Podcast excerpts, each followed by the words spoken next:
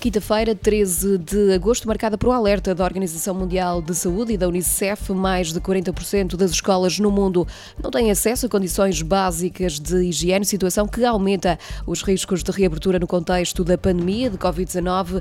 A OMS e a Unicef defendem que é preciso dar prioridade à educação das crianças e isso significa garantir que as escolas têm segurança para reabrir.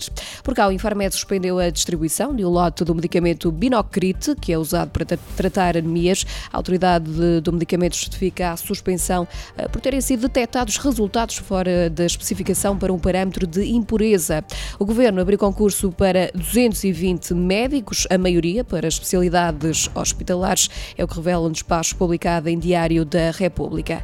20 conselhos do interior centro do país estão em risco máximo de incêndio. O aviso é do Instituto Português do Mar e da Atmosfera, o IPMA, prevê para hoje uma pequena subida das temperaturas máximas. A GNR iniciou hoje a operação Viajar Sem Pressa, de controle de velocidade. O objetivo é promover comportamentos mais seguros dos condutores e diminuir a sinistralidade grave. A operação eh, decorre até 19 de agosto. Quanto ao futebol, o Paris Saint-Germain garantiu esta noite a primeira vaga para as meias finais da Liga dos Campeões. Venceu eh, no Estádio da Luz a Atalanta por 2-1 na próxima fase da Liga Milionária. O PSG vai defrontar o vencedor do encontro de hoje em Alvalade entre o Atlético de Madrid e o Leipzig. A fase final da Liga dos Campeões está a decorrer em Lisboa até 23 de agosto. altura de olhar para os principais títulos dos jornais desta quinta-feira. Começamos com o Correio da Manhã. Super Juiz perdoa Rui Pinto. Carlos Alexandre desistiu da queixa contra o Ecker após ser espiado. No público, em destaque, câmaras com poder para decidir, horário do comércio na pandemia. No Jornal de Notícias, alerta de praias cheias. Já foi acionado 2.500 vezes. É a manchete de hoje.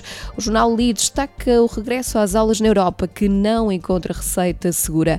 E no negócios, tráfego aéreo dispara em julho. Quanto à imprensa desportiva, no jornal Bola em destaque, uma entrevista a Vinícius, o avançado Benfica, recorda tempos difíceis. Já o recorde faz referência aos reforços de Jorge Jesus que estão para chegar e no jogo é Carraça quem ocupa a primeira página, o lateral direito ex-Boa Vista é o primeiro reforço do Futebol Clube do Porto para a época 2020-2021.